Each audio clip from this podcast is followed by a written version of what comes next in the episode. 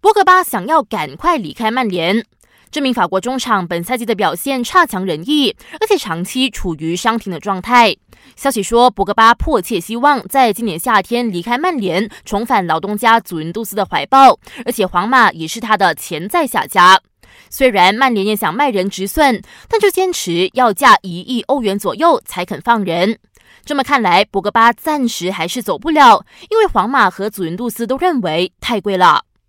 英超第二十六轮继续展开较量，利物浦明天将会登场对阵诺维奇。